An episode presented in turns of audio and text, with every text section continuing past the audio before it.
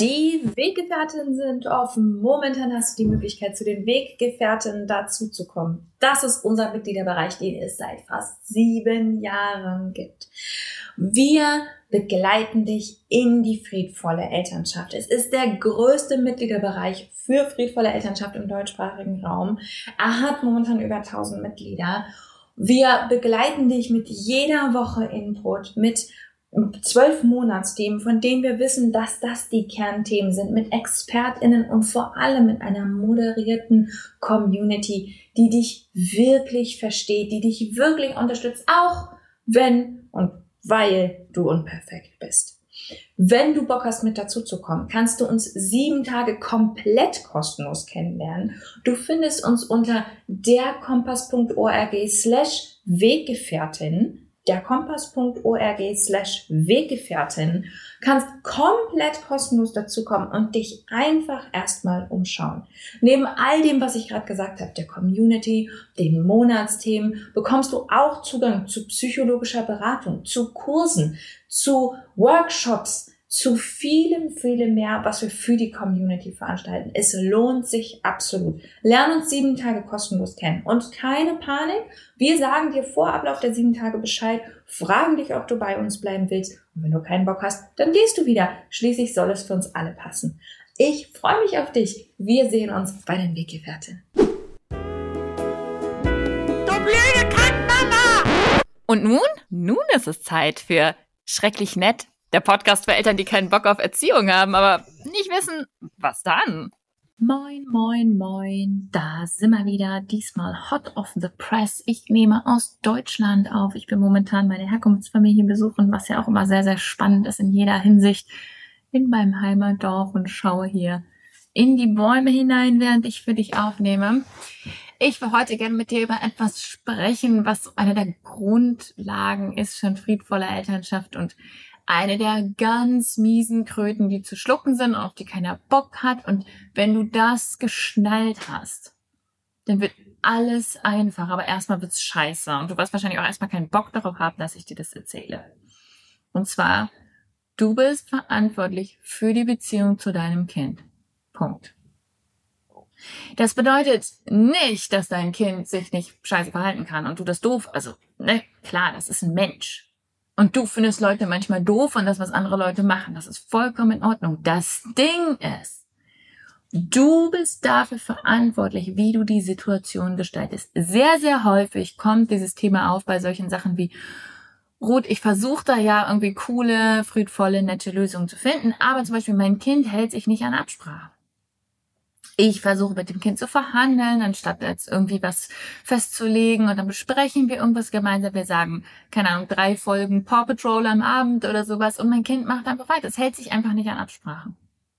Mal ganz abgesehen davon, dass das häufig Pseudo-Absprachen sind, bei denen wir unsere Macht einfach nur möglichst gut verschleiern, aber sie genauso da ist wie vorher und das Kind nie eine Chance hatte, ernsthaft zu widersprechen, ist häufig dahinter die Idee, naja, wenn das Kind sich so verhält, dann muss ich ja auch auf eine bestimmte Art und Weise reagieren. Und das stimmt nicht.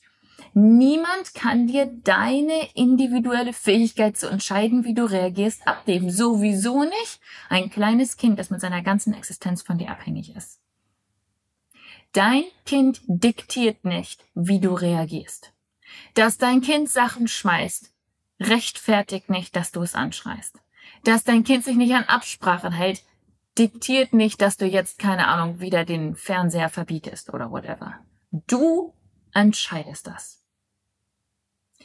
Dein Kind und sein Verhalten ist das eine. Und das kann nervig sein und das kannst du doof finden. Ich will das überhaupt nicht absprechen. Aber wie du reagierst, ist das andere. Und ob du die Beziehungsqualität in deiner Reaktion nach vorne stellst oder nicht, ist unabhängig davon, wie das Kind sich verhält. Das kindliche Verhalten bestimmt nicht die Beziehungsqualität.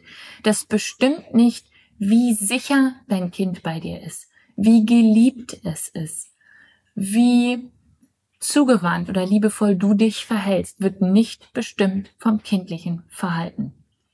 Der Einzige oder die Einzige, der oder die das Verhalten, der, die Beziehungsqualität bestimmt, bist du.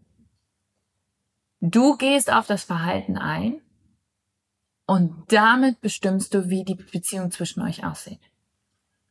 Wenn dein Kind bockig, schwierig, motzig, zickig, ätzend ist, wie das Eltern so gerne im Internet schreiben, dann ist das kein Grund dafür, dass eure Beziehungsqualität leidet. Und das ist eine radikale Verantwortung, die du für dich annehmen musst. Und die Schwierigkeit dabei ist, erstens, das wird graduell weniger. Wir können graduell unseren Kindern mehr zutrauen, dass sie ebenfalls an dieser Beziehung beteiligt sind und dass sie sich ebenfalls, äh, dass ebenfalls Input geben. Aber wir können immer, übrigens auch in jeder Beziehung zu jedem anderen, nur unseren Teil gestalten. Und zweitens, weil dahinter oft Scham und Schuldgefühle stehen. Die haben hier aber gar nichts zu suchen. Radikale Verantwortung bedeutet einfach nur, ich will das. Ich will auf eine bestimmte Art und Weise mit meinem Kind umgehen. Du würdest diesen Podcast nicht hören, wenn dich das nicht, wenn das nicht dein Ziel wäre, wenn dich diese Werte nicht treiben würden. Du willst das. Das bedeutet, deine Handlungen müssen mit diesen Werten oder mit dieser Idee übereinstimmen. Und du bist dafür verantwortlich, das ist radikale Verantwortung, dass das möglichst der Fall ist. Das hat nichts mit Schuld zu tun. Das hat nichts damit zu tun, dass du dich schämen brauchst. Ja, du musst das ja nicht wollen. Du kannst ja sagen, in diesem Fall ist mir das egal. Ich finde, da müssen Kinder auch mal, weiß ich nicht, äh, mal durch oder hier ist irgendwie mal. Das ist doch vollkommen in Ordnung. Du kannst dich doch völlig bewusst dafür entscheiden, dein Kind zu bestrafen, einzuschränken, whatever zu machen. Dann ist das nicht dein Wertesystem und dann brauchst du dich entsprechend auch nicht zu verhalten. Aber wenn das das ist, was du gerne möchtest, dann bist du dafür verantwortlich, dort anzukommen. Und das muss unabhängig davon sein, wie dein Kind sich verhält. Wenn es von deinem Kind abhängt, dann ist es keine echte Beziehung. Wenn es vom kindlichen Verhalten abhängt, bekommt das Kind Verantwortung, die es nicht tragen kann. Dein Kind hat die Gehirnreife nicht, das hat die Fähigkeiten nicht. Und es ist völlig abhängig von dir. Es ist ja auch total unfair, dem Kind Verantwortung für die für die Beziehung aufzubürden, weißt du, dass es sich netter verhält und dass es dieses und jenes macht, weil es in einem extremen Abhängigkeitsverhältnis ist unpopular opinion. Ich finde es sogar in Ordnung, dass Kinder schimpfen, hauen, beißen, spucken und all diese Dinge machen, wenn sie protestieren. Erstens, weil man ihnen gar nicht abverlangen kann, in einem bestimmten Alter können sie sich noch gar nicht verbal ausdrücken. Zweitens, weil sie Gehirnreife dafür nicht haben. Das ist neurologisch viel zu viel verlangt, dass sie sich anders ausdrücken drücken. Und drittens, weil sie in einer extremen Abhängigkeit sind, in einer extremen Ohnmachtsposition, einer Person in einer extremen Ohnmachtsposition zu sagen, du darfst dich aber nur auf die und die und die Art und Weise ausdrücken. Und dann höre ich dir zu, ist massiv gewaltvoll möchte ich mal an dieser Stelle anmerken. Das heißt, selbst wenn dein Kind sich richtig scheiße verhält, again, du darfst das blöd finden, du darfst dich schützen, du darfst andere schützen, du musst nicht applaudierend daneben stehen, aber selbst dann kann das Verhalten deines Kindes nicht determinieren, mit welcher Haltung du durchs Leben läufst. Deine Werte, deine Vorstellung, das, was dich treibt, kann nicht davon abhängen, was ein kleines Kind macht. Ich gebe dir das heute mit, weil es auch befreiend ist. Wenn du das verstanden hast, dann, dann kannst du, im ersten Schritt wirst du keinen Bock drauf haben. Im ersten Schritt werden dir jetzt bestimmt ganz viele Situationen einfallen, in denen du innerlichen Widerspruch hast oder du findest das hier gerade unangenehm oder du möchtest dich da lieber nicht mit auseinandersetzen. Das ist ganz normal. Und das ist okay. Im zweiten Schritt wirst du merken, warte mal, wenn das von mir abhängt, dann brauche ich gar nicht darauf warten, dass mein Kind sich auf eine bestimmte Art und Weise verhält, damit das hier friedvolle Elternschaft ist. Friedvolle Elternschaft ist der Versuch, sich diesen Werten anzunähern. Friedvolle Elternschaft ist also auch neben einem hauenden, beißenden, spuckenden Kleinkind zu sitzen und sich so gut wie möglich zu wehren und es gleichzeitig blöd zu finden und zu versuchen, das so wenig schädlich wie möglich über die Bühne zu bekommen. Das ist genauso friedvolle Elternschaft, wie alle sitzen glücklich um den Frühstückstisch und haben sich lieb. Wenn wir verstehen, dass die Verantwortung bei uns ist und nicht auf dem kindlichen Verhalten lastet, dann ist es eine enorme Erleichterung. Das bedeutet nämlich unser Versuch, es ein bisschen besser zu machen. Das ist die friedvolle Elternschaft. Herzlichen Glückwunsch, hast du schon erreicht. Es gibt ja keinen Idealzustand. Es gibt nur, oh, das sind diese, das ist die Situation, das sind die Umstände, das ist das, was ich kann, das ist das, was ich nicht kann. Und jetzt versuche ich mein Bestes, ein, ein kleines bisschen besser zu machen. Und wenn ich das radikale meine Verantwortung nehme, dann habe ich halt auch den Bereich, indem ich mich wiederum empowered fühle, dann zu sagen, okay, guck mal, ähm, ich kann ja hier was machen. Ich muss jetzt nicht darauf warten, dass mein Dreijähriges sich anders verhält. Ich kann hier was machen. Ich kann mein Bestes versuchen. Ich kann den nächsten Schritt machen. Und by the way, wir denken oft dieses so, diese radikale Selbstverantwortung ist ein, und daran ist meines Erachtens der Spiri-Blödsinn, der vor allem auf Social Media die letzten zehn Jahre explodiert ist, schuld. Ähm, wir haben auf die Idee, es ist entweder radikale Selbstverantwortung oder das Bewusstsein für systemische Probleme, die hier ja auch noch der Fall sind. Also sowas wie, ich möchte morgens pünktlich zum Kindergarten. Mein Dreijähriges schmeißt Sachen um sich. Ich bin dafür verantwortlich, dass wir pünktlich zum Kindergarten kommen, weil ich habe hier meinen Job und ich muss irgendwie zu meinem Job. Ich bin vielleicht noch allein begleitend, bin völlig abhängig von dieser Arbeit. Ich habe da keinen Rahmen, in dem ich irgendwie früher oder später kommen kann. Und das heißt, das Beste, was ich in dem Moment machen kann, radikale Selbstverantwortung, ist, so liebevoll wie möglich das Kind jetzt sofort in den Kindergarten zu zwingen. Aber natürlich ist das der Teil, den ich da beeinflussen kann, in diesem Szenario vielleicht 20 oder 30 Prozent der Gesamtsituation. Die Gesamtsituation ist, ich muss raus irgendeinen Scheißjob machen, auf den ich keinen Bock habe. Mein Kind muss in den Kindergarten und das sind die Realitäten, in denen ich bin. Und für die wiederum kann ich so viel Selbstverantwortung übernehmen, wie ich will. Das sind äußere Umstände, die gerade für marginalisierte Menschen sehr, sehr real sind und die natürlich beeinflussen, was ich in dem Moment leisten kann.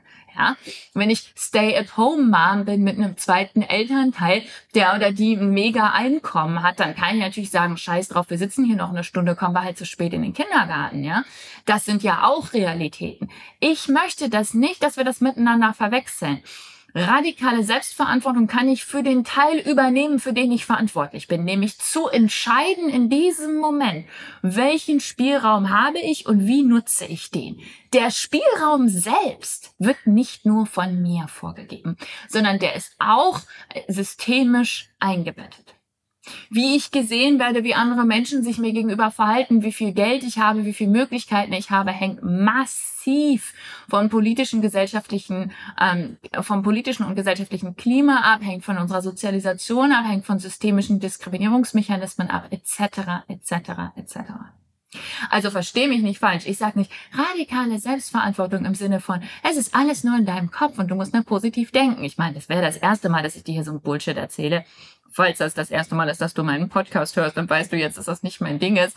Alle anderen wissen wahrscheinlich schon, dass das nicht mein Vibe ist. Ich möchte mich hier nur ganz klar abgrenzen. Worum es mir geht, ist, dass es dich maximal empowert, die paar Prozent, die du in der Hand hast, dann auch in die Hand zu nehmen und sie vor allem nicht an ein kleines Kind weiterzugeben. Das mit seinem Verhalten macht, was es mit seinem Verhalten macht. Nimm es wie das Wetter.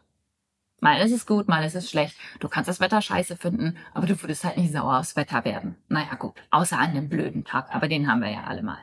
So. Das war mein Gedanke für heute. Wenn du jetzt übrigens sagst, uh, warte mal, das ist ja ganz spannend, was die Frau so vor sich hin erzählt. Ich habe Lust, mehr dazu, davor von ihr zu hören, das wollte ich sagen, ähm, dann schau mal unter derkompass.org slash newsletter. Ich schreibe momentan an einem Buch rum. Oh Gott, ich habe es laut gesagt, ich kann selber noch nicht ganz fassen. Ich bin ein bisschen erschrocken von meiner eigenen Courage gerade. Und ich teile die Entwürfe inklusive Rechtschreibfehler und Gedankensprünge mit euch im Newsletter. Ich schicke euch regelmäßig Gedanken und Entwürfe und ihr schickt mir so geiles Feedback und so tolle Gedanken zurück. Ey, das macht so Spaß mit euch. Auf jeden Fall komplett kostenlos kannst du dich beim Newsletter anmelden. Wenn du es langweilig findest, meldest du dich halt wieder ab. derkompass.org slash Newsletter. Ich freue mich auf dich. Wir sehen uns in der Inbox. Bis dann.